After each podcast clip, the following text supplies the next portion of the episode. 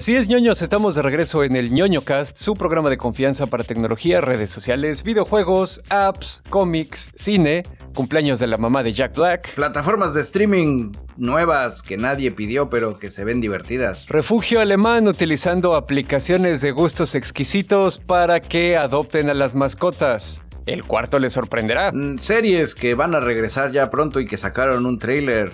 No es Stranger Things. Agárrense porque ya salió un nuevo reporte climático de las Naciones Unidas. Y parques jurásicos donde menos se los imaginaba. Y más. Y bueno, ñoños, pues ya saben, antes que nada agradecerles que nos estén acompañando una semanita más aquí con el ñoñeo casual pero intenso a la vez. Nos presentamos rápidamente, yo soy arroba Dashnak, su ex compita de sistemas. Yo soy su amigo y camarada, cirujano de los podcasts Bicholón, transmitiendo en vivo y en directo desde una comunidad remota en Alaska, porque el pie grande pronto será descubierto. a huevo, criptozoología para todos. Así es, ya mero, ya mero, ya los cuervos me están guiando. El- ¿Hay un cuervo de tres ojos, bicholón? Este, no, este tiene dos, pero se ve que es re buena onda. Le das así totopos y se los come. Y hace, ah, ah, ah, como que le gustan así, chingón. Al rato les platico de mis nuevos amigos animales. ¿Qué te parece, Dashnak? Porque aquí la temperatura no, no fomenta la fonación correcta. Se iniciamos con una breve calistenia oral en forma de informativo veloz. O sea, se ronda rápida. Cue, cuere, cue. Cuere, cuere. Pues me parece perfecto, bicho. Ahí te va. Quiero empezar este podcast mandando una calurosa felicitación a una señora. Señora, no le quite años a su vida. Ella se llama Judith Love Cohen. Nació el 16 de agosto de 1933. Ya falleció, así que bueno. Ah, Es una felicitación cumpleañera póstuma. Esta señora es una chingona, es ingeniera, es escritora de libros infantiles y aparte de todo esto nos dio dos cosas bien chingonas a la humanidad. Número uno, es la mamá de Jack Black. ok. Mejor conocido como Jack Black, Tenacious D and the Peak of Destiny o Nacho Libre. Exactamente. Y número dos es que ella trabajó en la NASA cuando hubo los problemas con el famoso Apolo 13. Ella ayudó a desarrollar el sistema de guía que le permitió a los astronautas regresar sanos y salvos a casa. Y la parte chida de este pedo es que cuando ella estaba embarazada fue cuando estaba la misión del Apolo 13. El día que tuvieron el pedo los astronautas fue el día que ella entró en labor para dar a luz a Jack Black. Entonces se llevó las impresiones de un problema que estaba resolviendo ahí en la NASA y mientras estaba en la cama del hospital esperando a que ya fuera momento de parir al chamaco, resolvió el problema. Entonces las dos cosas chingonas las hizo el mismo día. Es, es una señora lomo plateado. Resuelve problemas mientras, mientras tengo bebés. Pues bueno, 100 mil, ah, ¿qué digo 100 mil? Un millón de puntos ñoños a esta señora. Muchísimas gracias. Tuvo usted una vida muy interesante. Y a propósito de cosas no tan interesantes, Stranger Things, la serie del momento. Pues después de 2019, que fue la última entrega de la tercera temporada, tres años después, ya con los morros más huevudos, güey. Yo que soy, soy Justin, güey, este, pues aquí. Yo creo que ya nadie les va a creer. Ya se liberó el video, ya llegaron acá, ya los tienen que ir a buscar. Eh, el video nada más es para ir calentando el hype, porque en 2022 llega la cuarta temporada. Oh. Y veremos lo mismo de siempre. Cosas misteriosas que nadie resolverá, flashbacks de Eleven o de Ons, como nuestros amigos de Reporte Índigo le dicen. Este, pues ya sabes, ¿no? Se va a poner se va a poner chingón. Está hay que estar ahí al pendiente, ¿no? No hay no hay mucho que decir más que ánimo, muchachos de Stranger Things. Pues sí.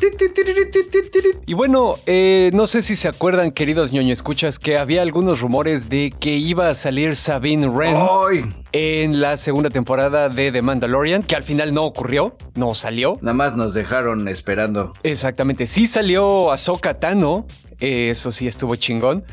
Y pues ahí les va nuestros camaradas de The Hollywood Reporter, nuestro medio hermano, nos están avisando que Lucasfilm está buscando una actriz para que ahora sí sea Sabine Wren y que sea... ¡Ah! Sí, no mames, güey. Y que sea coprotagonista junto con Rosario Dawson de la nueva serie de Ahsoka. Es tu oportunidad, Dashnak. Rasúrate y manda fotos. Eh, pues sí.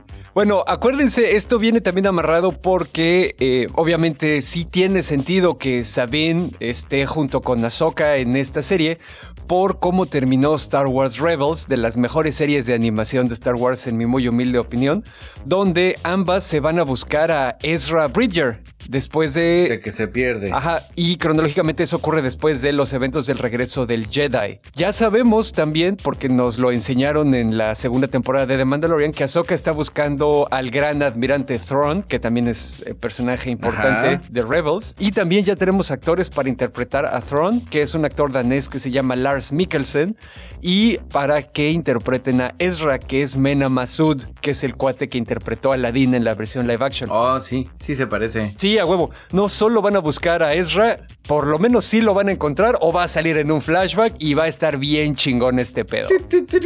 Sí, no, que Rebels es algo que ustedes tal vez sepan o no, o no importa a estas alturas del partido. Eh, Rebels es de mis series de caricaturas favoritas, más que las guerras clónicas porque fueron kilométricas. Rebels, pese a que cruzazulearon con el final, estuvo muy chingona. Sí, y está chido que decidan darle seguimiento a esa parte de la historia que fue una buena historia, ¿no? Eh, en la sección de los spin-offs live action de Disney. Pues después de que Scarlett Johansson se pusiera a demandar porque dice que no le salen las matemáticas porque el streaming sale al mismo tiempo que en los cines, Ajá. Eh, ahora los creadores de cómics protestan contra la miseria que paga Marvel por llevar sus historias al cine. ¡Pau! Es el momento de quejarnos. Este es como un teaser. Aquí traigo poquito. Ya más adelante veremos. Este, pues esto es sencillo, ¿no? Eh, las adaptaciones que sabemos que llegan a la pantalla de Marvel y de DC. Detrás de eso hay equipos de creadores que se sientan y hacen todo el desmadre. Eh, lamentablemente esos creadores que hacen todo lo chingón y las historias, que no son los directores obviamente, que son güeyes más abajo, eh, pues dicen que no ganan bien. Órale. Entonces, pues ya se están juntando para que, pues, oye, pues, que nos toque un poquito más de lana, ¿no? En cuestión del el porcentaje que les tocaría de lo que genera una película, pues les están pagando chocolates y galletas. Pizzas en lugar de tiempo extra, güey. Exactamente, hasta parece que, que DC, Marvel y Disney son de México. El equivalente, les compro pizzas a cambio de horas extras de Marvel, por ejemplo, nos platica aquí a través de nuestro medio hermano de Guardian, el señor Ed Brubaker, que chambeó en las series de Winter Soldier y demás, es 5 mil dólares. Todos los que hacen, los que se dedican en ese puesto, reciben 5 mil dólares y una invitación al estreno de la serie o película. güey. En el caso de Órale. este señor, dijo: A mí nada más me dieron mis 5 mil dólares y nunca me llegó la invitación. güey". Ah, no mames, sí, sí está, está pinchón, güey. Pues sí, güey, pues no es así, nomás enchilame otra. 5 mil y que es fijo, güey. Oye, que yo voy a escribir este Avengers Infinity Wars, el retorno del rey de 5 mil dólares. Oye, que yo voy a hacer un episodio de una serie culera de 5 mil dólares. Hazle como quieras. Es lo que hay, chavo. Te voy a dar exposición. Ah, huevo, y si no quieres, hay cinco mil cabrones atrás de ti esperando por tu puesto. Suena familiar. Pues así es este pedo. Y bueno, pues resulta que en el Congreso de Estados Unidos acaban de proponer una iniciativa de ley. Ojo, todavía es iniciativa, quién sabe si vaya a pasar. Y con la manera en la que les cabildean no se ven muchas esperanzas. Pero bueno, es una iniciativa de ley que tiene la finalidad de reformar la manera en la que los, las tiendas de apps operan en Estados Unidos. Eh, aquí la onda es que esta iniciativa procura prevenir que las tiendas de aplicaciones se aprovechen de los desarrolladores y los pongan en situaciones de desventaja. Hay varias cosas, pero pues esto es la ronda rápida, entonces no los voy a aburrir con la lista completa. Pero una de las cosas más importantes es que contiene una cláusula que le prohibiría a los dueños de las tiendas de aplicaciones que obliguen a los desarrolladores a utilizar el sistema de pagos que ellos usan. Esto viene como, pues ya ven que, que todo este desmadre que hubo entre Apple y los panchitos de Epic Games, ¿no? Porque Apple a huevo los quería forzar a que se pagara por ahí, Epic Games dijo no, Google también ya dijo que este, les va a dar hasta fines de este año, 2021, a los desarrolladores para que todas sus aplicaciones utilicen el sistema de pagos de Google, ¿no? Entonces, esto evitaría que eso ocurriera de esta manera y entonces los desarrolladores podrían elegir utilizar métodos alternativos de pago.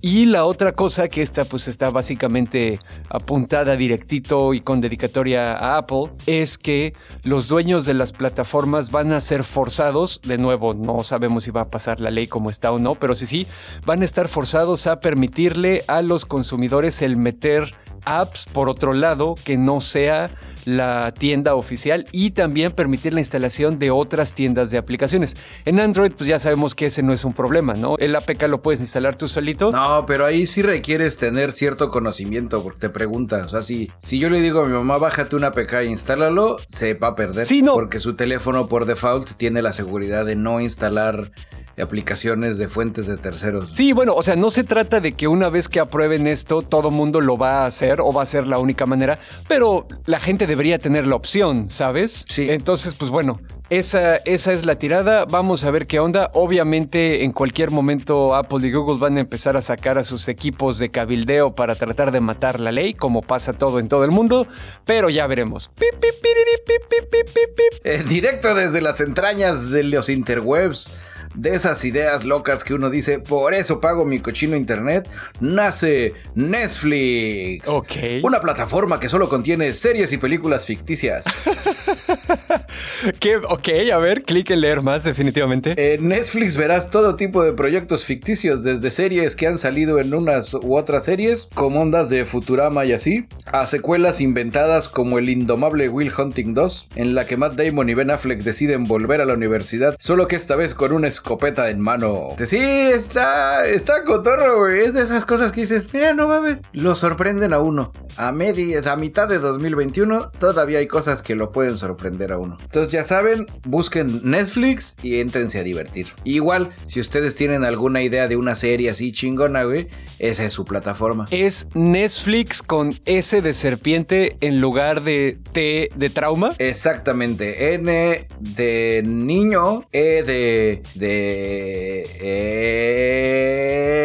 Usa el alfabeto fonético. Néctar, Eco, Sierra, Tango, Fox, Lima, India, X-Ray. Eso es todo, chinga, sí te acordaste muy bien. Sí, me acuerdo. Luego me encamotaba al principio y entonces decías, en vez de, no sé, ibas a decir este Ramón y decías Rambo, Anakin. A huevo. Pero bueno, funciona también. Bueno, esa es la onda. entren a Netflix e entreténganse. Y bueno, esta nota es un seguimiento a una nota que dimos el episodio pasado, que fue el episodio número 55, si quieren asomarse. En ese momento, Bicholón nos platicó que la empresa Frontier Airlines estaba no apoyando a su crew ahí de la cabina que tuvieron que amarrar a un panchito porque se había puesto como que muy intenso el cabrón. Y pues bueno, obviamente y gracias a la presión de internet, que para algunas cosas sí sirve, ya dieron... Para eso sirve el internet. Exactamente, ya dieron marcha atrás y ahora Frontier Airlines dice que sí, apoya y les va a pagar a la tripulación de la cabina, aunque estén suspendidos por la investigación. Digo, eso es por ley, no pasa nada, pero sí les van a pagar, no los van a correr, no nada. Después de que eh, ocurrió esto, que tuvieron que amarrar al pasajero, ¿no? Aquí lo que ocurrió fue que pues, salió esto a la luz, ¿no? El internet dijo, oiga, no mamen. Y algo bien interesante, eh, una victoria para los sindicatos, el sindicato que representa a los... Citatir, CTM del avión. a huevo. El sindicato que los representa eh, se comunicó con la aerolínea y le dijo, güey, o sea, esto fue una reacción puramente nerviosa a un video muy corto que no mostraba la situación completa y están sobre reaccionando a esto, ¿no? Ya hicieron las investigaciones pertinentes, lo que sea.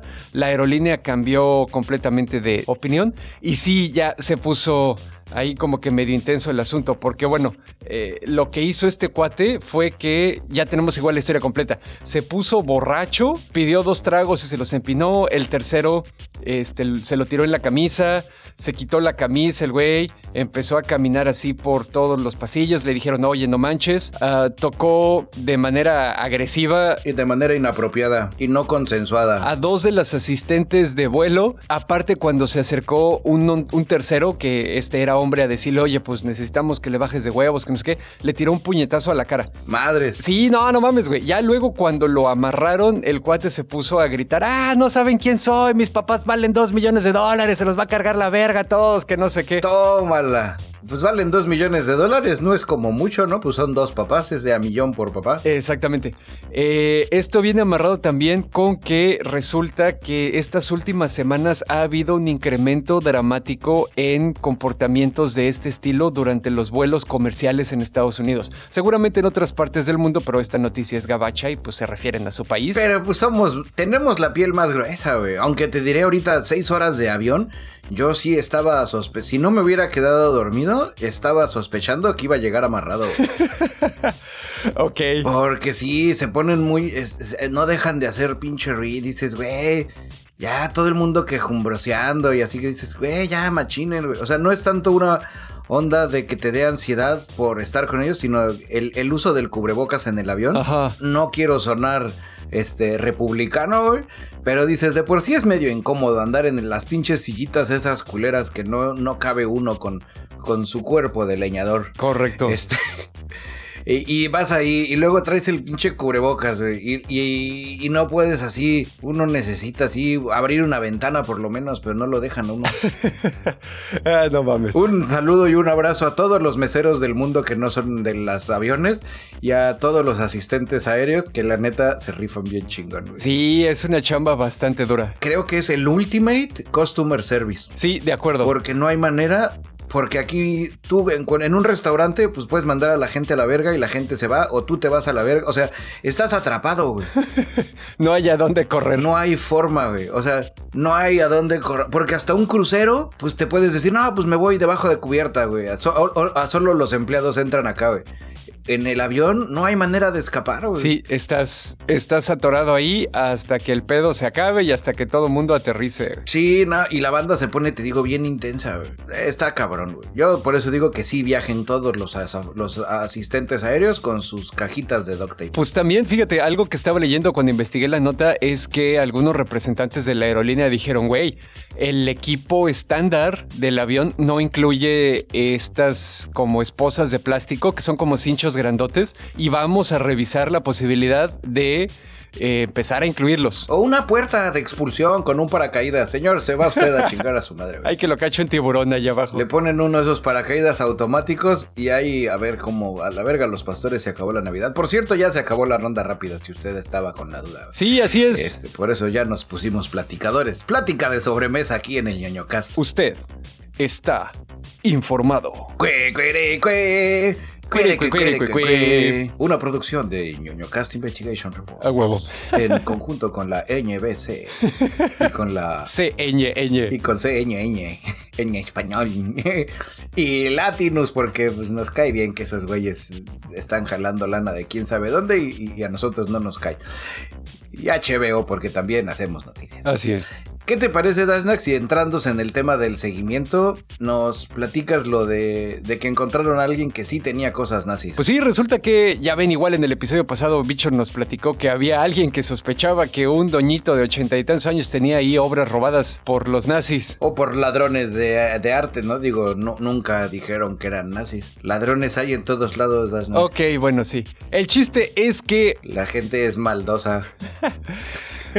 El chiste es que un maestro de historia local sí descubrió un grupito, un, un stash, por decir de alguna manera, de artefactos nazis, incluyendo placas de esas que tienen las águilas y las esvásticas y un retrato de Adolf Hitler. Oh, no, no, eso ya está más cabrón. No, no, pero la historia está interesante, güey. Habían estado guardados detrás de la pared de un edificio, o sea, como entre la pared estructural de afuera y la pared de tabla tabla roca de adentro. Ajá, como en un muro falso. Exactamente, ahí estaban guardados en la ciudad de Hagen, en Alemania, y estuvieron guardados por más de 75 años. güey. Y allá es ilegal guardar cosas nazis, ¿sí sabías? Eh, pero ahí te va, no se la armaron de pedo a nadie porque parece que estas cosas se escondieron en los últimos días del Tercer Reich, cuando estaban llegando ya las Oh. fuerzas aliadas y estaban rodeando la parte de Alemania del oeste y eh, pues así como que guardaron todo a la chingada para que no los arrestaran por ser nazis a las personas que estaban ahí. Yo me acuerdo en la serie Pelotón, decían, cuando estaban así sospechando, porque ya ves que los, los alemanes parecen gringos con acento diferente. Ajá. Entonces decían,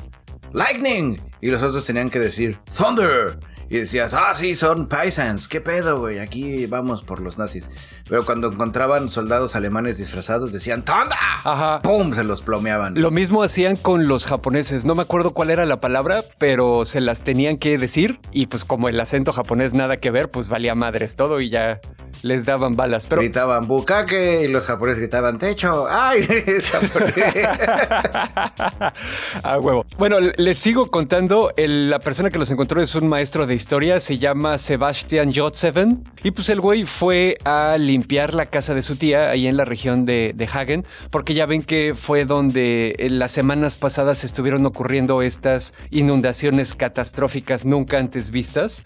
Entonces el güey pues estaba limpiando la casa, lo que sea, encontró un cacho de tabla roca que se había como que aflojado por toda la lluvia, lo quitó y encontró un agujero en la pared.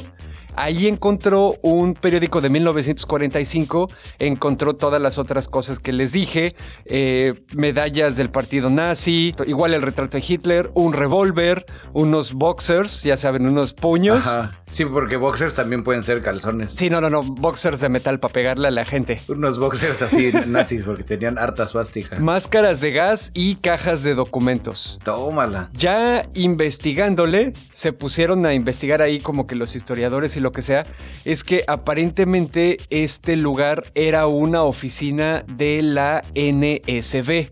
¿Y qué es la NSB, tío Dashnak? Ah, pues ahí les va. Es la Nationalsozialistische Volkswohlfahrt, que es la organización de caridad y de asistencia social que pusieron los nazis cuando subieron al poder. O sea, algo así como. como. algo del bienestar. Ándale, exactamente. Era, era este como que su agencia del bienestar. Las anunciaban en la mañana en Mañaneretztung. Ah, a huevo. Espera. ¿Qué? El, la- el cuarto Reich, la 4T, coincidencia. No lo creo. Güey, creo que acabamos de descubrir un misterio muy cabrón, Dashnak. Si ya no hay episodio número 57 es porque le dimos al clavo aquí. Los Illuminati nos atraparon. A huevo. Bueno, eh, un poquito ya de cosa histórica, la NSB era una agencia con bastante poder adentro del partido nazi. Originalmente no estaba planeado que existiera, pero cuando se alargó la onda de la guerra y lo que sea, fue necesario asistir a la población alemana y pues al final se creó y llegó a tener 17 millones de miembros para 1943. La onda de que existiera esta organización era tratar de, de alguna manera, suplantar la acción de organizaciones como la Cruz Roja o de las organizaciones eh, de iglesias y para ayudar a la gente mientras diseminaban ideología nazi. No, no, eso está muy mal. Estos cuates distribuían comida, máscaras contra gas, tratamiento médico para las víctimas de las redadas así con bombas, evacuaban niños a áreas rurales, etcétera.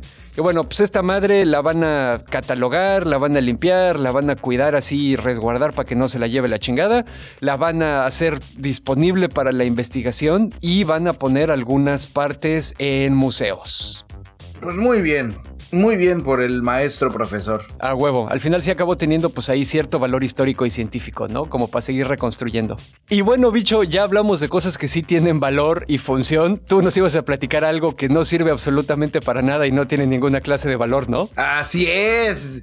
Nuestros pues, amigos, porque pues seguimos, seguimos siendo cuates de SpaceX, van a lanzar el primer satélite para poner publicidad en el espacio. Anúnciate donde todos te vean, el espacio. Güey, no mames. sí, güey. Pero Pero está muy pendejo, güey. Eso es una idea un poco estúpida. Publicidad en el espacio, así como decir, construiremos un espectacular de 400 kilómetros de altura por 800 de ancho que orbitará en, en- en- al- alrededor del Ecuador y todo el mundo lo verá. Es una idea chingona, debo de reconocerlo.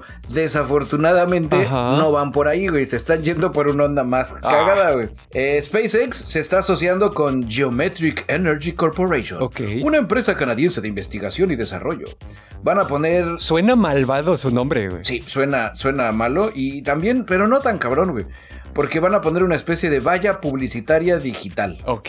De acuerdo a nuestro medio hermano Business Insider, el cofundador y CEO de Geometric Energy Corporation o GEC, Samuel Reid, dijo que la compañía está desarrollando un satélite CubeSat, que ya habíamos hablado de los CubeSats aquí Ajá. que son así como cajitas de zapato espaciales. Con un palo de selfie, una pantalla de baja resolución de un lado y van a mostrar anuncios, logotipos en pixel art. Y el selfie stick va a transmitir esos videos a un canal de YouTube o a un canal de Twitch, güey. Oh. Ok. O sea, se... no mamen, eso no es vender publicidad en el espacio, güey. Publicidad en el espacio es enviaremos 800 millones de CubeSats que formarán una pantalla de LED gigante que todo el mundo podrá ver y la rentaremos a líderes a, a líderes dictadores mundiales para que aparezcan así en sus mensajes a sus países. Para que reivindiquen los regímenes o totalitarios en sus países. Sí, no sé, este pedo suena como más que es más como una curiosidad, ¿no? Como que alguien dijo, güey, alguien se puso pacheco y dijo, güey, podríamos hacer esto. Y alguien le dijo, no, güey, pero pues entonces no se va a ver porque no tenemos la tecnología para subirlo. Ah, y el pachequez, el güey dijo, ¿qué tal si le ponemos un selfie stick y lo pasamos a la Tierra? Y todos, oh, y ya se quedó esa madre, güey. Sí, no, te digo, está, está muy pendeja la idea, güey. O sea, podrían hacer lo mismo desde un cuarto, así ya sabes, ambientado como de espacio, Ajá. y no tener que mandar el cohete. y, No, está en el espacio, güey. Ahí se ve la publicidad, güey. O sea, es, es un desperdicio de recurso. güey. Podrían simularlo como la gente que dice que el alunizaje fue dirigido por Stanley Kubrick en un estudio cinematográfico ahí en Hollywood. güey. Exactamente. Sí, te digo, esta de publicidad en espacio es de esas que, que quise traer para que vean cómo, pues, cómo esa gente se limita. Llámenos, ñoñocast, este, corporate Ideas. este ideas así chingón, así necesito 800 mil CubeSats y le vendemos esta madre a la Coca-Cola. güey. Ese, ese es un clásico de agencia de publicidad. Pero bueno, pues ese era, ese era el show. Pues qué pedo, bicho, ¿qué te parece que te cantas el temita de animales fantásticos y dónde encontrarlos? Porque ahora les traemos un combo doble a nuestros ñoño escuchas. Animales fantásticos. Edición Alaska. La Asociación del Bienestar Animal de Múnich aplicó durísimo la de pensar afuera de la caja, aplicó el pensamiento lateral. Se dieron cuenta que durante el encierro de un año que tuvimos como consecuencia de la pandemia de COVID-19, la gente empezó a adoptar un chingo más de mascotas que antes. Y también se dieron cuenta que ahora que la pandemia ya se está medio bajando, no voy a decir se está acercando a su fin, pero está medio bajando, en algunos países, pues ahora se dieron cuenta que la gente está adoptando menos mascotas, está regresando un poco a la normalidad, ¿no? Entonces, para tratar de revertir esa tendencia, estos cuates en Múnich contrataron a una agencia de publicidad local. Un CubeSat en el espacio con los perritos. No, bueno, este está un poco más terrestre el asunto. Eh, les tomaron fotografías así profesionales chingonas a 15 gatitos y perritos y los subieron a Tinder. Ay, pero eso no sé. Obviamente no están ofreciendo servicios sexuales con los animales. Sí, ya, ya, ya, no es o con los dueños de los animales, ¿no? También. Sí, no, no, no. Es más bien que pues la gente está ahí, pues ya saben, swipeándole en Tinder a ver qué chicle y pega y de repente ven la foto del animalito con una biografía y como las fotos están tomadas bien chingón y la biografía dice, ay, adóptame, ya saben, le están haciendo ojitos así tiernos. La banda dice así Sí. en putiza, sí, a huevo, yo lo quiero, güey. Maldita sea, nunca encontraré el amor. Está bien, dame 15 gatos. Ajá, y están reportando que el experimento funcionó, güey. La, la respuesta es así elevadísima y los animales están así casi casi volando, ya sabes, o sea, todo el mundo está adoptando. Importen ahora perros abandonados de otros refugios y los. A huevo. Qué chingón. La neta, qué chingón porque adoptar es lo de hoy. güey. Sí, De acuerdo. Un amigo se adopta, no se compra. Exactamente. Y a propósito de adopciones, yo aquí en, en el camping ground en el que me encuentro, eh, ya adopté unos cuervos. Ok, a ver, clique leer más. Eh, pues, estaba yo así, ya sabes, echándome mis totopos mañaneros. Así casual y de repente llegó un cuervo y me hizo ¡Ah! Y yo así de ¿Quieres totopo? Y él dijo ¡Ah! Y yo asumí que eso era un sí. Le aventé un totopo, se lo comió y luego me pidió más y luego llegaron sus amigos. Y, y estaba yo en mi mesa de acampar rodeado de cuervos. Órale. ¿Y los entrenaste a hacer algo? ¿A matar? Estoy en esas partes. Lo, que ma- lo más chingón, ya fuera de cotorreo, eh, cuando mi esposa me dice, oye, no, ahorita que termines de levantar el campamento, pues te traes la camioneta y sacamos la lavandería, porque, porque aquí son campamentos así fresas, como de cinco estrellas con lavandería y baño y, Ya. y agua potable, güey. Este. regreso por la ah, fui, fui a dejar de hecho la basura. Regreso, ya no estaban mis cuervos y me dejaron una moneda de cuarto de dólar en la mesa. güey. Ah, no mames, ok. Pagaron, hicieron el trueque, güey. Hicieron el trueque Corbelín. Y luego, más al rato, ya recogiendo a mi señora, el primer cuervo se fue a despedir de mí y todavía le di más totopos porque me quedaban. Así de que se acercó, no como, como un cuervo que se te para así, oh, mira, un cuervo llegó ahí. No, se acerca así como tu compa, güey, que será un metro de distancia. Se me queda viendo y me hace, ¡ah! Así como, ya no quedan totopos, güey.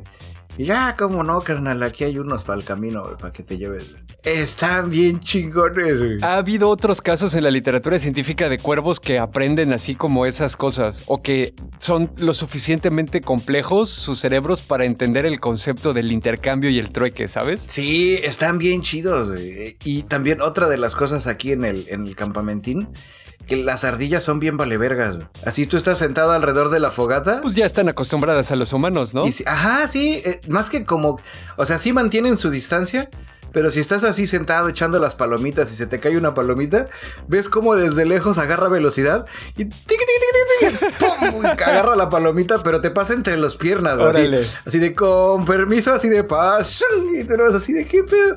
Se frena como al metro de dos metros de distancia, se levanta, se come su palomita y se te queda viendo como de provechito, provechito. Órale, no mames. Sí, los animales aquí están muy cabrones. Órale, qué interesante. Ese, pues voy a seguir haciendo el reporte. Voy a ver si, si les pego stickers que con el QR del ñoñocast. A huevo, A güey. las ardillas y a los cuervos. A huevo. Para que pues más banda diga, órale, ya son el street team. El street team. Guerrilla marketing. Otra de las cosas, ya entendí la diferencia entre crows y ravens. El raven, están cabrones, güey, están bien grandes, güey, parece pinche avestruz, güey. Sí, no, son una pendejadota, güey. No, ya fuera de mamada, son, son tamaño, tamaño pavo de monte. Así están, así que dices, puta, sí, sí andas comiendo, güey. Pues aquí he visto ya de todo, ¿no? Sí es un oponente digno, güey. No, sí se te avienta uno y sí te andas cagando, güey. Sí le hablo a mis cuervos a que me ayuden. Así de, ¡ah, ah, ayuda, cuervos! Pues ya ves, cría cuervos y te sacarán los ojos, güey. Pero eso es, no, eso es, eso es mala fama. Eso es, lo hicieron. Esa madre es una mala publicidad creada por el, el- el Consejo Nacional de las Mascotas. Ok. de perros y gatos. Porque no querían que uno adoptara cuervos. Y lo mismo, cuando uno vaya, cuando usted vaya a acampar y encuentre un riachuelo que sale así, ya sabes, de la piedra, usted tome el, el agua sin, sin problema, güey. no le hace daño. Aunque la gente les diga aquí, no, en la bacteria y la mamada, Ajá. eso también lo inventó la gente que vende agua embotellada para que uno no tome agua en la calle. güey. Sí, no lo sé, Rick. Acuérdate cuando se puso de moda el tomar agua cruda y un chingo de gente se enfermó. Porque es el agua cruda, es de la ciudad, aquí es el del bosque, aquí la Pachamama te cuida. Está bien, está bien, bueno. Pero bueno, ya luego te seguiré. Eh, Ahí te manda, te mandé el video, ¿no? De cómo estoy tomando ya agua de la piedra. Sí, la neta sí. Sí, sí se ve bastante Y cool. está fresca, güey. Aparte, yo soy. Yo, yo viví tres años en Mérida, tomé agua de pozo desde nene. También aquí, digo, ya saben que el ñoñocast siempre se esfuerza por darle cosas a nuestros ñoño escuchas para que suenen interesantes.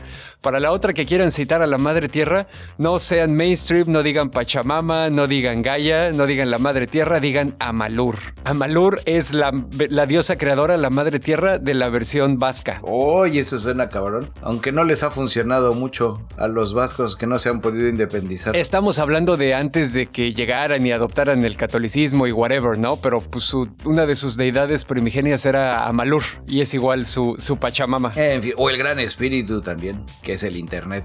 El internet es el gran espíritu. Ajá, porque eh, Gran Espíritu suena así como medio, medio genérico, ¿no? Es así, pues así les dicen en las películas de vaqueros.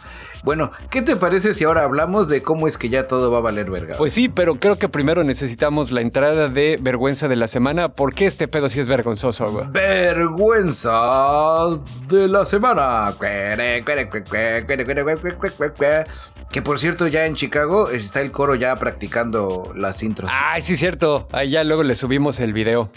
A huevo. Ahí les va. Resulta que el vivir en el mundo y lo que sea es como que una guerra constante entre las compañías que están dispuestas a destruir el mundo nada más para ser más ricas y nosotros los panchitos de a pie que solo queremos tener un futuro decente. Bueno, dentro de esas cosas existe un grupo que se llama Climate Leadership Council. Suena a una organización que no hace un carajo. Pues no, no hace nada, pero hacen como que hacen. Es una asociación eh, formada por eh, varias empresas líderes en sus industrias y que tratan de promover soluciones climáticas eh, que pueden eh, de alguna manera parecerle atractivas a ambos lados del espectro político. No estoy hablando de nuevo eh, de Estados Unidos, aquí en México no tenemos esas cosas, o si sí, no se hacen suficiente publicidad.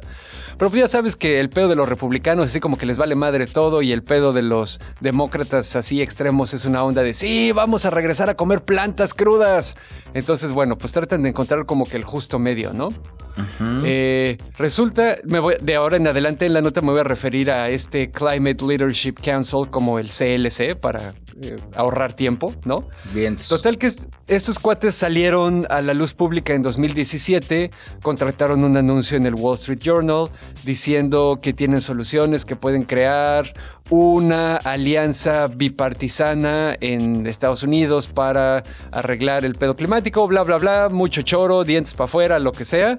Eh, dentro de estas. ¿Greta Glumberg llegó a hacer algo o? Greta Thunberg. Ándale, ella. Sí, no, ella no tiene nada que ver con ellos. Eh, pero sí, seguramente se rió de esta nota. Total que eh, dentro de todas las empresas que pertenecen al CLC, que está por ejemplo Johnson Johnson, está IBM, está Goldman Sachs, hay varias empresas de Big Oil como Shell, BP, Total también, y estaba Exxon. Digo estaba porque acaban de correr a Exxon y Exxon es miembro fundador de esta chingadera. Tomen un trago por cada vez que digo Exxon. ¿Qué pasó? Los güeyes de Greenpeace filtraron una conversación de uno de los cabilderos de Exxon ya saben, de los que van y convencen al Congreso de pasar leyes que solo los benefician ni siquiera a ellos, sino a sus jefes. Lobistas. Ah, exactamente, los lobbyists. Aquí en español se llaman cabilderos. Y son así como que el ejemplo perfecto de escupir para arriba, porque esos güeyes trabajan para que arruinen el mundo y ellos no van a sobrevivir en el arca a la que se van a subir sus jefes ricos, ¿no? Pero bueno, total que cacharon a uno de estos güeyes hablando sobre una propuesta que tiene el CLC y que ha estado manejando pero que nunca ha pegado, que es el famoso impuesto al carbón. Donde, eh, pues ya sabes que la tirada aquí, pues es como que, bueno, pues vamos a cobrar un impuesto cuando emites gases de invernadero a la atmósfera. ¿Para qué? Pues para que con ese dinero podamos invertirlo en soluciones climáticas y también pues para tratar de desincentivar a las empresas para que contaminen menos porque les va a costar más, ¿no? Ya está activo en algunos lugares, pero no de una manera global o bueno, por lo menos ni siquiera a nivel nacional, ¿no? Porque estamos hablando de Estados Unidos, pero sí ha habido como algunas iniciativas. Total que este cuate... Sí, tendría que ser federal para que fuera parejo. Exactamente. Total que este cuate eh, lo cacharon, en, lo grabaron en una conversación que soltó Greenpeace diciendo que esa madre es de dientes para afuera que su plan para el impuesto no es más que una herramienta de abogacía para quedar bien y asegurarse de que Exxon gana puntos ante los ojos del público. El cuate dice, nadie va a proponer un impuesto para todos los americanos. Y mi lado cínico dice, pues sí, ya lo sabemos, pero nos da algo para decir y vernos bien. ¡Pau! Ay, se pasan de lanza, güey. Y los de Greenpeace también, que no digan que son los chingones, güey. Esos güeyes también son pura baba de perico. Eh, bueno, digo, estamos hablando ahorita de estos güeyes, no de Greenpeace. Total que cacharon este güey. Él se llama Keith McCoy y es el director senior de Relaciones Federales de Exxon. Como les digo, es así como que de los jefes de la rama cabildera, ¿no? El CLC sacó un um, comunicado diciendo que después de una consideración muy cuidadosa decidieron suspender la membresía de ExxonMobil de el consejo y de y que ya pues que a la chingada que lo que él dijo no representa las ideas del consejo y que el consejo está convencido de que se puede seguir trabajando con ambos lados del pasillo político para implementar soluciones climáticas eh, funcionales. O sea, insisto, todavía más mamada, güey. Pero pues ahí les Exxon, la llamada filtrada creo que les creo que les tiró la cortina del mago de Oz, güey. O sea, ya sabemos que todos los que están ahí están haciéndose pendejos, güey. Y el que hayan sacado a Exxon, nada más es lo mismo, güey. No, no, no, ya, ya los quitamos, güey. Nosotros vamos a seguir trabajando. ¿Trabajando en qué, güey? Están los glaciares aquí, están derritiéndose muy, muy rápido. Fui a uno que se llama Exit Glacier y está cagado. Vas entrando en el caminito y tienen unos letreritos donde dice en 1800 y fracción, aquí estaba el glaciar, ¿no? Ajá. Y, en los primeros, puta, en, el primer cuarto de milla, güey, va el glaciar así en corto, ¿no? Aquí de 1800 aquí, 1900 acá, güey. Cuando llegas a los 2000, ya es así de que dices, güey, de 2007 a 2015 yo creo que sí fueron un cuarto de milla, si no es que media milla, güey, de, que se derritió el glaciar, güey. Verga. Y eso está cabrón porque a mí no me gusta caminar, güey, y lo teníamos que ir a ver, güey. Entonces, detengan el cambio climático. O sea, si usted no detiene el cambio climático, yo tengo que caminar más para ir a ver el glaciar, güey. Eso no es justo. Está muy cabrón, güey. O sea, sí, Digo, a lo mejor estoy pecando de cínico, pero no le creo a nadie de esas empresas. O sea, Microsoft, por ejemplo, que pues por un lado siempre anda diciendo como que cosas chidas o lo que sea. Microsoft también es parte del CLC y ha trabajado en proyectos informáticos para ayudar a empresas de Big Oil para seguir extrayendo combustibles fósiles. Entonces, Ese es el cochino dinero. Pues es así de, güey, pues nomás están hablando de dientes para afuera, ¿no? Y mira, digo, ya como que siguiéndole, esa fue como que la parte cagada, jajaja, de la nota y ahora viene la parte culera que les va a quitar el sueño como a mí me lo quitó cuando la leí. El lunes de esta semana que estamos grabando, o sea, hace cuatro días, si están escuchando al día, el panel intergubernamental del cambio climático, que es una organización científica que está presidida por las Naciones Unidas, liberó un reporte que es así como que el más concienzudo, el más nuevo, el que más información ha analizado hasta la fecha. Y ya valimos verga. O sea, digo... Oh, no. Sí, no, suena culero, pero, pero ahí les va. O sea, eh, ya concluyeron. Manos nos van a faltar para pelarle la reata al calentamiento global. Sí, güey. Eh, concluyeron con un nivel muy elevado de certeza que ya no hay manera de que el mundo evite, esquive, se salve de algunos eh, impactos devastadores consecuencia del cambio climático y que todavía hay una ventana muy chiquita y muy estrecha para impedir que esta devastación se ponga peor todavía. Pero de que nos van a tocar los vergazos, güey, nos van a tocar. El reporte... Eh, Tenemos todos los boletos de la rifa. Exactamente. El reporte está basado en un metaanálisis de más de 14 mil estudios. Como les dije, es el más claro, el más extenso eh, a la fecha relativo a la ciencia del cambio climático. Y básicamente hay como cinco puntos que nos podemos llevar. Digo, el, reporte está disponible en internet, lo pueden leer. Pero el número uno... Número uno. Y esto es para todas las personas que todavía creen que esta madre no es cierta. La influencia humana, la actividad humana ha calentado el planeta de manera inequívoca e inescapable. No hay de otra, es consecuencia de la acción humana. Ok, ese es el número uno. Somos nosotros los culpables. Resumen rápido, a partir de 1750 todos los incrementos en el dióxido de carbono en la atmósfera están amarrados directamente y correlacionados directamente con la actividad humana. Básicamente la quema de carbón, petróleo y otros combustibles, fósiles. Exactamente. Mientras el mundo se fue industrializando cada vez más. Número 2 la ciencia del clima se está haciendo cada vez mejor y más precisa. Eso sí, eso sí me consta. o sea, esto se refiere a que en la actualidad, comparado con hace 200, 300 años, tenemos muchísima más información. la precisión de los instrumentos meteorológicos y de las predicciones del clima están mucho, muy cabronas. Exactamente. Entonces, ¿esto qué significa? Que todas las predicciones que hacemos ahorita tienen muchísimas más probabilidades de cumplirse en los tiempos en los, en los que se dijeron que iban a ocurrir, a diferencia de antes. La, la incertidumbre de lo que va a venir como consecuencia del cambio climático cada vez se está reduciendo prácticamente a cero, ¿no? Entonces eso también nos parte la madre porque no podemos decir, ay, bueno, pues a lo mejor se equivocaron.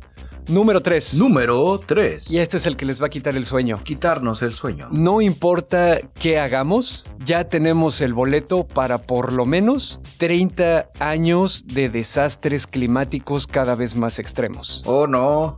Eso sonó muy profético, Dashnak. Sí, no, así es, güey. O sea, aquí lo que está diciendo, si, si hoy en la tarde alguien se encuentra la lámpara del genio y dice a la verga, güey, quiero convertir a todo el mundo a energías renovables, aún así, güey, nos vamos a comer 30 años de desastres climáticos cada vez más culeros.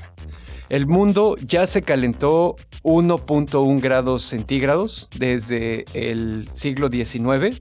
En- y eso desemboca en cosas que ya estamos viendo, sequías extremas, este, ondas de calor extremas también. Inundaciones extremas. Exactamente, inundaciones extremas, huracanes que van a hacer que las pendejadas que teníamos antes pa- parezcan chistes, güey. Por ahí andaba leyendo que estaban replanteando, estaban había gente planteando modificar la, la calificación de los huracanes. Ajá. A- Aunque había otra gente que decía es que arriba del 5 no hay nada más culero y es así como de la muerte, pero el pa- parte del replanteamiento buscaba eso, buscaba sensibilizar a la banda en, el pedo del cambio climático y de cómo nos está cargando la chingada. Exactamente. Entonces, todas estas cosas van a continuar y van a empeorar, les digo así, por default, por los próximos 30 años. Y hay otros efectos que van a perdurar durante bastante más tiempo.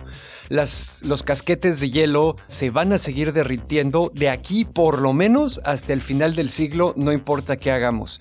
Y el nivel global del mar va a subir durante por lo menos los próximos 2000 años. Ah, bueno, 2000 años es mucho, Dashna, que eso ya no nos toca. Ni siquiera vamos a llegar vivos, güey, o sea. Ese es el ejemplo de la actitud que no hay que tomar, chavos. Por eso se los dije, para que vean qué pendejo suena uno. Exactamente. Número 4. Estos cambios climáticos están ocurriendo rápidamente y están acelerando. Los cambios están ocurriendo de manera cada vez más rápida, aún en periodos de tiempo. Electoral. Ah, pensé que ibas a decir aún en periodos del tiempo electoral. Iba a decir, no, eso está más cabrón, güey. Cuando ya el cambio climático le vale verga que sean elecciones, güey. Eso está más cabrón, güey. Pues sí. Y sonó una pendejada, pero si usted vuelve a escuchar esto que acabo de decir, güey, tiene mucho sentido. Y esto se está convirtiendo en un pedo exponencial. La tasa a la que está subiendo el nivel del mar, por ejemplo, se duplicó desde 2006 para acá. Cada una de las cuatro décadas pasadas han sido sucesivamente la década más caliente hasta que llegó la siguiente. Las ondas de calor en tierra se han vuelto cada vez más cabronas desde 1950 y las ondas de calor que ocurren en el mar y que son tan extremas que pueden matar a la vida marina se han duplicado en frecuencia en cada una de las cuatro décadas. Entonces no es solo que este pedo venga en los chingadazos, sino que están acelerando a la vez que se ponen más culeros cada que aceleran. Yo, yo solo les voy a decir una cosa, muchachos. Todo el mundo habla de películas postapocalípticas y de cómo el pedo va a estar así, de Mad Max y demás. Es gradual y tan así que no, no funciona. Ahorita lo primero que usted tiene que aprender a hacer es aprender a nadar, aprender a ver quién chingados puede tomar las decisiones para que no nos cargue la verga y estarlo jodiendo todos los días. Exactamente. La última... ¿Hay más? Hay más números. Dashnak, no. Estos ya son como las profecías de. ¿Cómo se llamaba esta señora que se apareció ahí en España? La de Fátima. Ay, las profecías de la. Ándale, estas son como las profecías apocalípticas de la Virgen de Fátima. Pero más cabronas porque esta es de ciencia, o sea, sí es de verdad. Exactamente. La última, el punto número 5, es que todavía hay un periodo de tiempo que se está encogiendo cada vez más en el que los humanos podemos li- medio librarla y cambiar la dirección de el cambio climático. Como les dije, no, ya no hay salvación, nos van a tocar así, por lo menos vergazos culeros 30, 40 años, pero estamos hablando de más a futuro, estamos hablando del futuro de las personas que tienen hijos, las personas que tienen nietos, de las personas que estamos jóvenes todavía y que en teoría vamos a vivir más allá de los 40 años y no queremos vivir en una pinche tierra devastada como Mad Max. Ay, Dashnak, hasta crees, tuvieras tanta suerte. El reporte este del que les platiqué conceptualiza cinco posibles futuros climáticos, eh, dependiendo de, de un nivel. No, no, no traigo los cinco. Oh. A lo que me refiero es que los, los, conceptualiza dependiendo del nivel de acción que toma la humanidad. Con todos ellos, eh, se espera que logremos frenar el aumento de temperatura en 1.5 grados, que es lo que decían los acuerdos climáticos de París, ¿no? Que se firmaron en 2015, para 2040. O sea, todavía faltan 20 años para poder llegar a eso. Eh, la mayoría de los escenarios discutidos, el calentamiento va a continuar mucho más allá de 2040 y se va a echar eh, todo el siglo, no todo lo que queda del siglo XXI. En el peor de los casos, donde el mundo hace lo menos necesario para reducir las emisiones, las temperaturas para 2100 podrían estar de 3 a 6 grados centígrados arriba de los niveles preindustriales. O sea, ahí sí no mames, güey. Ahí ya son pedos nivel tormenta Coriolis, como en la novela de Dune. Así, güey. Ajá. Por otro lado, el reporte muestra que una política rápida, agresiva y amplia de cortes de emisión de gases de invernadero, empezando ya desde ahorita, podría hacer que el calentamiento global termine por ahí del 2050 y 2060 y ya nada más estemos lidiando con las consecuencias de lo que se calentó de aquí a allá, ¿saben?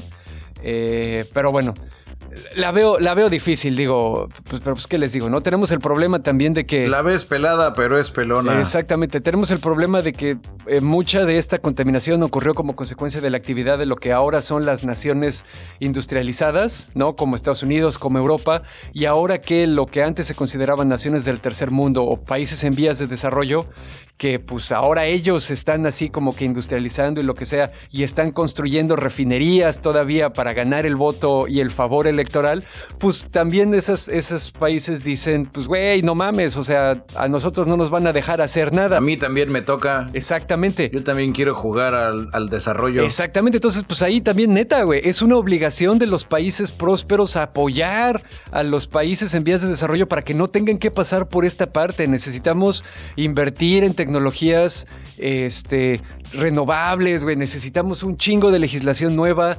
Necesitamos dejar de permitir que las compañías le pasen a los consumidores la culpa y la responsabilidad del deterioro climático cuando son esas compañías las que le están dando en la madre a todo. Necesitamos elegir mejores líderes que no van a aceptar los sobornos para dejarlos este, extraer petróleo en reservas naturales. Necesitamos nuevos líderes que no estén anclados en una percepción nacionalista rancia y exclusionaria del pasado y que sigan haciendo obras faraónicas públicas que van a ser más contaminantes.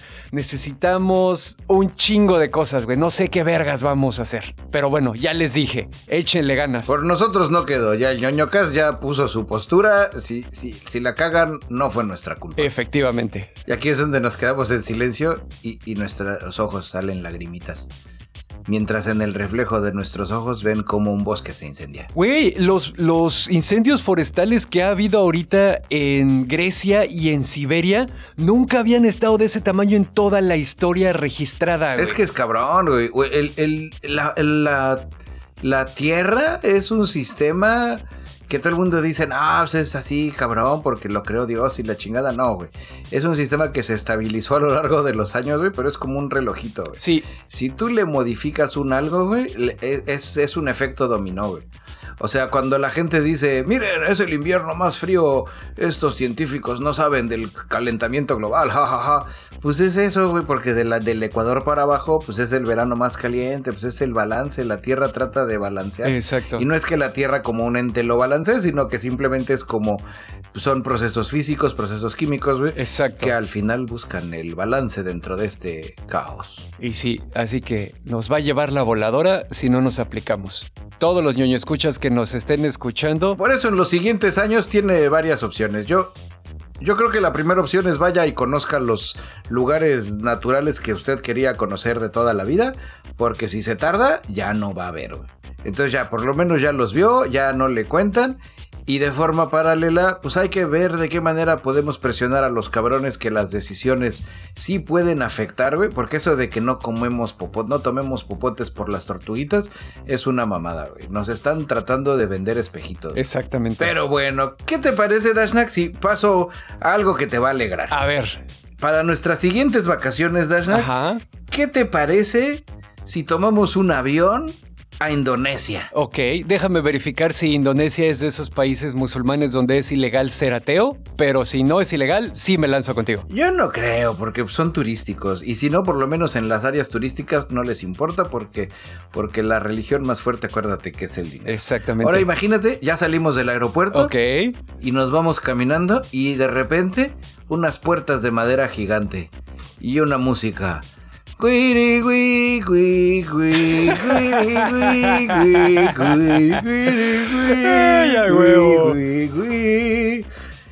Indonesia va a crear Parque Jurásico de Dragones de Komodo. Ah, sí, ya decía yo. Ok, ok. eh, Sigue sonando bastante interesante. Ya sabes, una, una isla hasta el culo de dragones de Komodo, güey, para que los turistas jueguen y correten con ellos. Jueguen y correten con ellos así y les tiren la pelotita y... Pues, eh, va a haber varias actividades, ¿no? El de que se corre, corretea tu dragón, monta dragón. Este, pues va a haber un chico de cosas. Leí que iba a haber una, todavía no saben esa si va a estar o no, pero que se llama ¿Dónde quedó Timmy? ¿Dónde quedó TV, güey? Este. Ya sabes, está, está chingón, güey. Eh, la, la nota la traigo por nuestro medio hermano Reuters, donde dice que lo más problemático es que la UNESCO se ha quejado públicamente de que el proyecto, sea lo que sea, puede perturbar el hábitat de los dragones. Pues son una especie en peligro de extinción, digo. Pues es que es lo tirada que no sea en peligro de extinción, porque pues, pues va a haber más gente que les vaya a dar de Va a comer. haber más alimento. Y así, y hay dinero, va a haber más alimento, pues es- la gente ahí los va a ver y van a decir los dragones, ay, mira, sí, somos populares. Ah, huevo, no Y mames. pues eso hace que se reproduzcan más, eso, eso nunca ha fallado, güey. Y ya luego se escapan. Sí, aquí la tirada, los funcionarios han escrito que las nuevas instalaciones, o sea, que en las instalaciones la afluencia de turistas podría perturbar el ecosistema equilibrado que permite que unos 3.000 lagartos prosperen en las islas. Pero al mismo tiempo el gobierno dice que, que pues, podría funcionar lo del proyecto, eh, que, pero que se van a esperar después de que se lleve a cabo la cumbre de G20 Ajá. eh, que se va a llevar a celebrar en Indonesia, ¿no? O sea, estaban pensando que la iban a hacer en Labuan Bajo, un pequeño pueblo de pescadores de fácil acceso al Parque Nacional de Komodo, aunque desde entonces ya la cambiaron a Bali. Entonces ya dijeron, mira, ¿sabes qué? Vamos a esperar a que acabe el G20 y ya después vemos lo del parque. Vamos a esperar que los ojos del mundo no nos estén viendo y luego le damos en la madre. Es exactamente lo que te decía, güey. Indonesia no es un país rico de bajo ninguna métrica, ¿no? Y entonces, pues obviamente quieren tener más dinero, quieren que sus ciudadanos tengan un mejor nivel de vida, quieren poder robarse más dinero también, porque todos los políticos roban dinero. Y entonces la solución es, bueno, como no tenemos nada más y como somos un país en vía de desarrollo y los países grandes ya agarraron todas las cosas chidas, pues vamos a darle la madre. Prostituyamos a los dragones de Komodo. Vamos a darle la madre a nuestra reserva ecológica para sacar unos cuantos pesitos, güey. Y bueno, rápidamente también antes de que Bicho siga con la nota, por si usted, querido ñoño escucha, nunca había escuchado sobre el dragón de Komodo, es el pinche lagarto más grande del mundo. Los ejemplares miden de 2 a 3 metros y pesan unos 70 kilos. Son súper depredadores, súper carnívoros, corren de a madre, eh, son venenosos, así nada, vale verga todo, güey. No, no es venenoso. El, el- es que eso es un mito. No, se pensaba, se pensaba que eran las bacterias por la carroña, pero en estudios modernos se han encontrado algunas proteínas interesantes en su saliva. güey. ¿A poco? Ay, mira, yo vivía engañado. Yo pensé que lavándole los dientes ya iba a poder tener el Sí, mío. no, no puedes. Para salir a pasear así montado en él, así. Like, a. Pues ya no hay mucho que decir, ese es el pedo. Vamos a seguir viendo a ver si hacen el parque Dragones de Komodo y a ver en qué acaba, ¿no? Ha habido en, lugares donde tienen dragones de Komodo en otros zoológicos, dicen que es un pedo, güey. Dicen, aquí esto es un desmadre, güey. Siempre andan mordiendo a todos, güey. No paran de crecer, güey. Y, pues como buenos reptiles no hay manera de que uno, de hacer que se encariñen con uno. Así es que siempre, desde el día uno cuidándolos hasta el día que se mueren, te tratan de morder y te tratan de comer. Y tienen el tamaño, güey, como para comerte de, de verdad. Sí. Dentro de las cosas positivas que funcionaría el parque, pues es concientizar sobre el peligro de los dragones de Komodo, güey, y al mismo tiempo, pues sí poder compensar la falta de alimento natural que tienen, porque pues obviamente la gente de Indonesia ya se está comiendo lo que se come el dragón de Komodo. Ajá. Y el dragón de Komodo se queda, pues me voy a tener que comer a la gente, porque soy oportunista. a huevo. Y, y, pues los mata, ya sabes, se hace todo un desmadre, un episodio de La Rosa de Guadalupe cualquiera.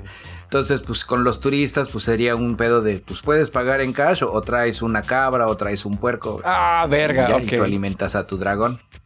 Que eso también estaría chingón. Ok. No sé, pues traes comida y le das de comer a tu dragón y lo adoptas. Ajá. Bueno, pues ojalá, si lo van a hacer, ojalá lo hagan de alguna manera que sea como que lo menos disruptiva posible, ¿no? Con los animalitos y su ecosistema. Y que lo anuncien en un satélite que gire hacia alrededor huevo. de la Tierra. Y que cuando entre suene wi, wi, wi, wi, wi. A huevo, güey. Con unas megabocinotas. Ah, no mames. Que en el espacio no sonarían, pero las amarras así con un cable que la, bocina esté a la altura ya de donde hay atmósfera. Para que se transmitan las vibraciones. El día que la NASA nos contrate, esto se va a poner chingón. Y hablando de contrataciones chingonas, porque pues hoy amanecimos así como que chingones para esto de la hilada de notas, traemos el flow, parece que estamos haciendo freestyle. El Bronco que recordarán, pues es el ciudadano Jaime Rodríguez, es eh, gobernador del estado de Nuevo León, ya embraceó, ya adoptó completamente el pedo de la memisa para quitarle lo pendejo a la banda y sobre todo a la chaviza. Agarró, se puso su gorrita roja, su chamarrita, se volteó la gorra, agarró su patineta y dijo, ¿qué pedo puñetas? sí dijo eso. No, claro que no. Eh, pero casi. Que lo más cagado es que sí lo podría decir, güey. O sea, es lo. The joke is on us. Ajá. ¿Qué dijo ahora? Eh, pues ahí les va, digo. Esto es una nota de nuestro medio hermano Proceso. Y básicamente sí está embraceando la estrategia de utilizar los memes para concientizar a la chaviza sobre las necesidades de cuidarse para evitar los contagios de COVID-19. Está subiendo a sus redes sociales personales y de hecho ya se sacó incluso TikTok para seguirle dando más difusión a este asunto. Incluso les pidió a los a la gente, a los chavos del estado que les mandaran memes a su cuenta de Facebook para él recompartirlos y este, difundirlos como mensajes preventivos eh, respecto al coronavirus, ¿no? Entré ahorita a su cuenta de Instagram. No mames, güey, no tiene madre.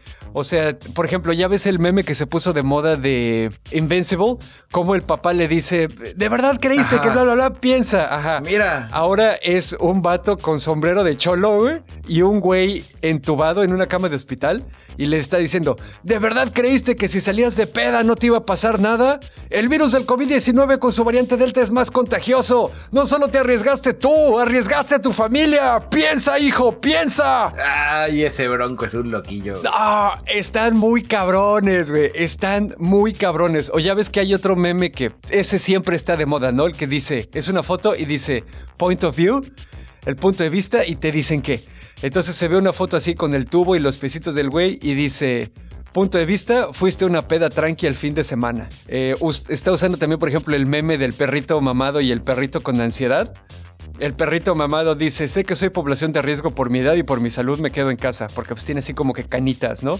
Y el perrito ansioso dice, me da ansiedad no salir de antro el fin de semana, no me pasa nada ni me contagio. ¿Qué se arma o qué pedo, güey? Entonces, no mames, es tan poca madre, güey. La neta. Es que chingón. Uh, sí, 10 mil puntos ñoños al Bronco o al cabrón asesor que le dijo, hagamos memes, embracémoslos. ¿Qué digo 10 mil? 100 mil puntos ñoños, güey. Estamos de espléndidos el día de hoy. Y hay, hay otro, por ejemplo, donde dice, no creas en cadenas de desinformación. Y es una foto de una mano agarrando un teléfono con WhatsApp. Y es un piolín diciendo, la vacuna te implanta un chip 5G. Ah, huevo, güey. Lo hicieron todo, güey. Lo hicieron todo. No tiene madre, no mames, güey. Qué chingón. Oye, a propósito de, de piolines y seguimientos, güey. Este, muchas gracias. Un saludo a toda la banda que nos ha estado reportando las cajas de autocobro. Ah, a propósito de Nuevo León. donde ya en Cancún ya nos reportan unas en Sams, en, en Arco Norte, en Playa, ya también nos reportaron unas en Ciudad de México. En Culiacán también. Este, qué, qué chingón. Es, es, es cuando uno ya se siente que somos una Sí, comunidad. de acuerdo. Estamos a nada de poder conquistar el mundo. Pero qué chingón, un abrazo. Y a todos los que se reportaron, directo de mi bolsa. 100 mil, no, ¿qué 100 mil, güey? Si al Bronco le di 100 mil, ustedes merecen 200 mil puntos ñoños cada quien. Ah, huevo. Ahí pasen acá, pasen a, a- a la oficina y ahí se los doy. Huevo. Ahí nada más preguntan por Chayito. Chayito ya tiene ahí el sobrecito y la lista. Ya tiene la lista, ya tiene el sobre, nada más ya saben, fotocopia de su INE. O su, o su credencial de reportero bisdirige. Acá se la, se, la, se la actualizamos a reportero ñoñocast. Pues la NASA ya dijo que los trajes espaciales para ir a la Luna no van a estar listos en 2024. Eh, Elon Musk, al puro estilo de Arbanos de Paisa, ya dijo, pues yo te los hago. No mames. Así de huevos, güey. ¿Sí, ¿Cuántos necesitas? Así pasa, es biznero, güey. Es así de, de qué tamaño, güey. A ver, a ver, Juanito, pásame la cinta métrica, mídete a los astronautas. ¿De qué los va a querer? Mire, y así saca su carpeta con telas, güey. Así, mira, tengo popelinas, pluma de indio. tengo acá terciopelos del bueno, es así. Estas sonó a vendedor de telas de A centro. huevo, seguro si Elon Musk te hace tu traje espacial, no acabas pareciendo mago de pastorela, güey. Saludos al camarada Pancho. A huevo, güey. Así de, pues, ¿cuánto? A ver, ¿ya tienes la tela? Este. El chiste es de que el inspector general de la NASA confirmó que la agencia espacial no volverá a la Luna en 2024 como estaba previsto en el programa Artemisa anunciado durante la administración de Trump, eh, pues por los trajes.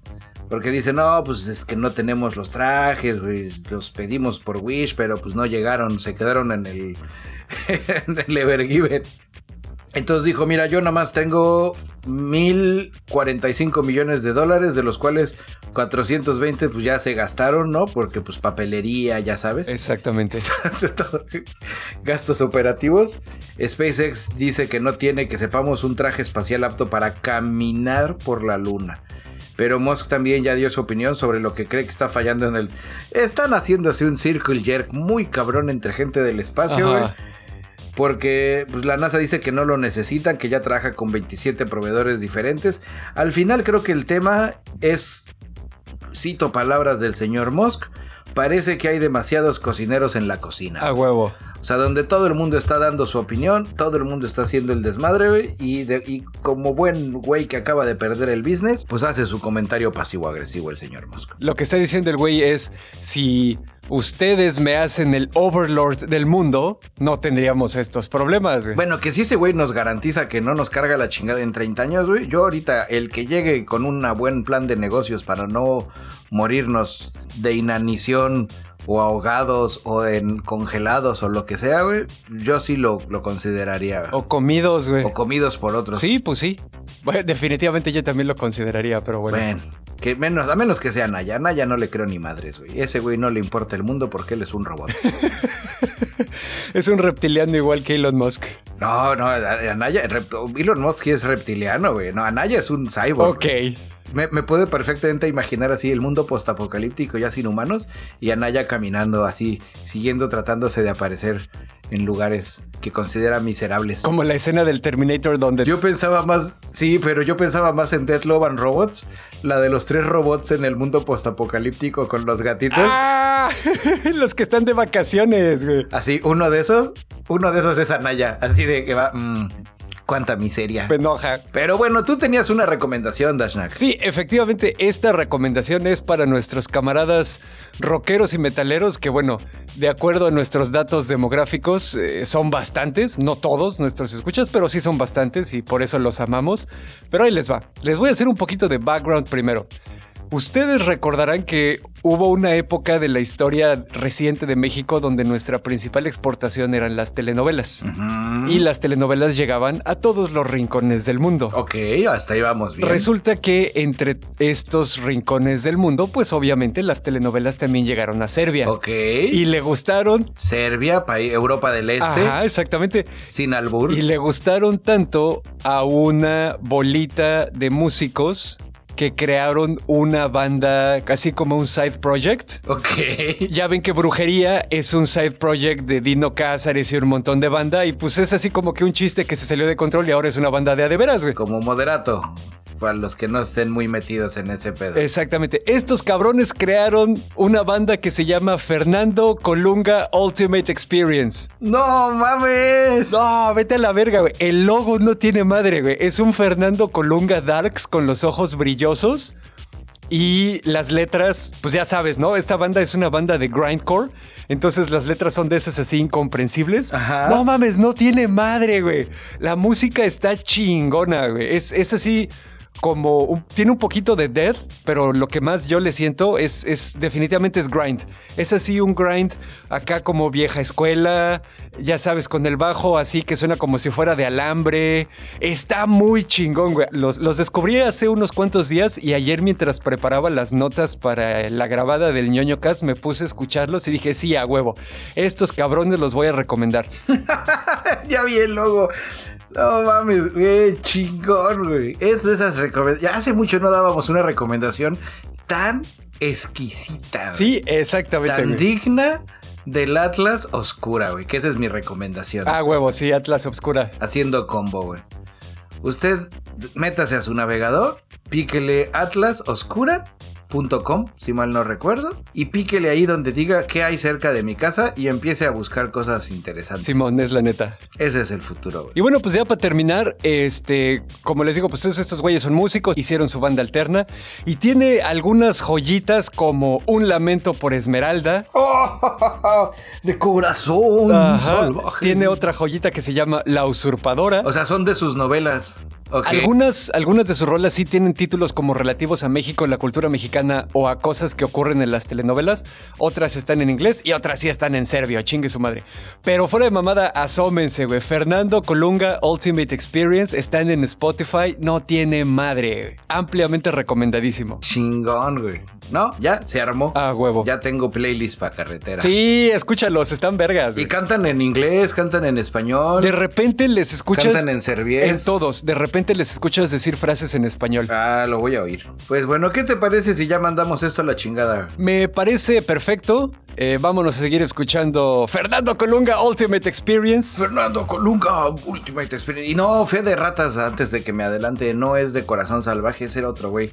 Este güey salía una que se llamaba La Pasión, si mal no recuerdo, que era como de piratas también. Yo no tengo puta idea, solo sé que Fernando Colunga es un elemento importante de la cultura telenovelesca mexicana. Y bueno, ahorita antes de que comiences las salutaciones, traigo unas salutaciones especiales. Ajá. Eh, nuestra queridísima camarada y ñoño escucha ya de bastantes años, Carla Peregrina, nos hace una solicitud expresa sobre un saludo especial para su galán, Jordi Rosquillas, al que ella misma convirtió al ñoño cast. ¡Ah, qué chido! Muchas felicidades, mi queridísimo Jordi.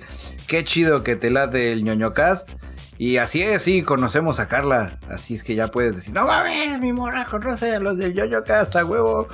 Este sí, te mandamos unos saludos muy padres. Este, un abrazo a todos por allá también. Así es. Y bueno, pues rápidamente con las cosas de siempre, recordarles que estamos en todas las redes sociales grandes, Twitter, Facebook e Instagram. Ahí estamos como diagonal el nonocast. También nos encuentran en ñoñocast.com, que es nuestro blog y nuestra página y todo a la vez. Y ahí subimos cositas que nos encontramos, apoyo a materiales audiovisuales, etcétera. Y finalmente también estamos en patreon.com diagonal el nonocast. Dense una vuelta por ahí, patreon.com diagonal el nonocast. Patreon se escribe Patreon. Ahí tienen acceso a material exclusivo, a material liberado con anticipación, a material que nunca se va a escuchar en otro lado. Y también pueden participar en la toma de decisiones democráticas ahí con el IñE, como las reuniones ñoñas mensuales vía Discord y muchas cosas más. Y pues ya saben, esténse ahí atentos a las notificaciones de Patreon para que se enteren de todo lo que hacemos. Hablando de Patreon, aprovechando para extenderles un profundo agradecimiento a los que ya son nuestros patrons. Ángel Delgado, John Walker, Sergio Adrián, Sebastián Bojorques, Carlos Romero, Feri Ortiz, Francisco Novelo, Manuel Núñez, Claudia Maya, Víctor Antunes, Claudia, Diego Díaz, Orkin, Juan Antonio, Alejandro Zul, Eduardo Alcalá, Tampi Loredo y Francisco paz. Muchísimas gracias, camaradas. Ustedes, camaradas, son la Greta Thunberg de mi cumbre climática. a huevo. Y bueno, pues recordarles también que en nuestras redes sociales se van a encontrar de repente clipsitos acá con video que van a contener extractos del podcast y que van a hablar de un tema en específico. Los estamos haciendo para que la banda se informe así sobre ese tema y pues nos ayudaría mucho que si se los encuentran, pues les den una compartida para que lleguen a más gente que pueda interesarles. Y bueno, camaradas, pues como siempre agradecerles que nos hayan acompañado durante otro episodio de ñoñez. Saludos para todos, agradecimientos para todos. Recuerden lo que les dijimos, exíjanle a sus líderes, a nuestros líderes, a las compañías que dejen de sacrificar nuestro futuro por unos cuantos pesos que ni siquiera se van a poder gastar. Yo fui arroba Dashnak, su ex compita de sistemas. Y yo soy su amigo y camarada cirujano de los podcasts, Bicholón, en el exilio viajando por Estados Unidos. Y como todos los episodios me despido diciendo... ñoño, ñoño, ñoño cast. Oh, ñoño, ñoño, ñoño cast. ñoño, ñoño cast.